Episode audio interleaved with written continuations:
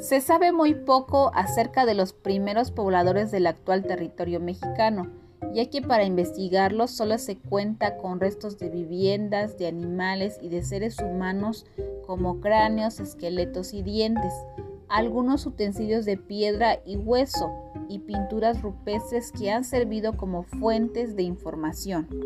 Los principales descubrimientos de los primeros grupos humanos que se han encontrado en el actual territorio mexicano están en el Cedral, San Luis Potosí y en Santa Isabel Ixtapan, Estado de México, y en el Peñón de los Baños, Ciudad de México.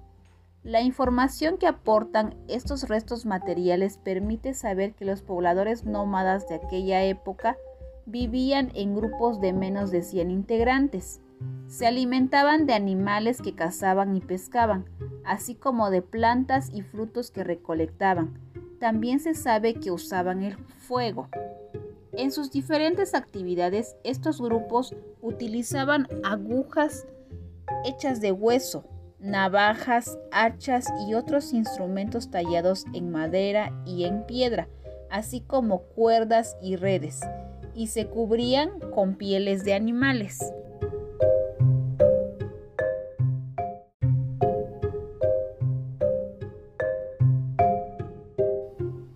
El trabajo era colectivo y de acuerdo con la edad y el sexo, se asignaban tareas específicas como cazar animales o recolectar.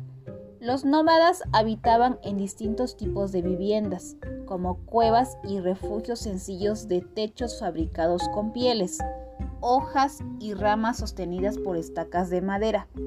Estas viviendas las usaban para dormir y protegerse de la lluvia, y los abandonaban cuando migraban hacia otra zona.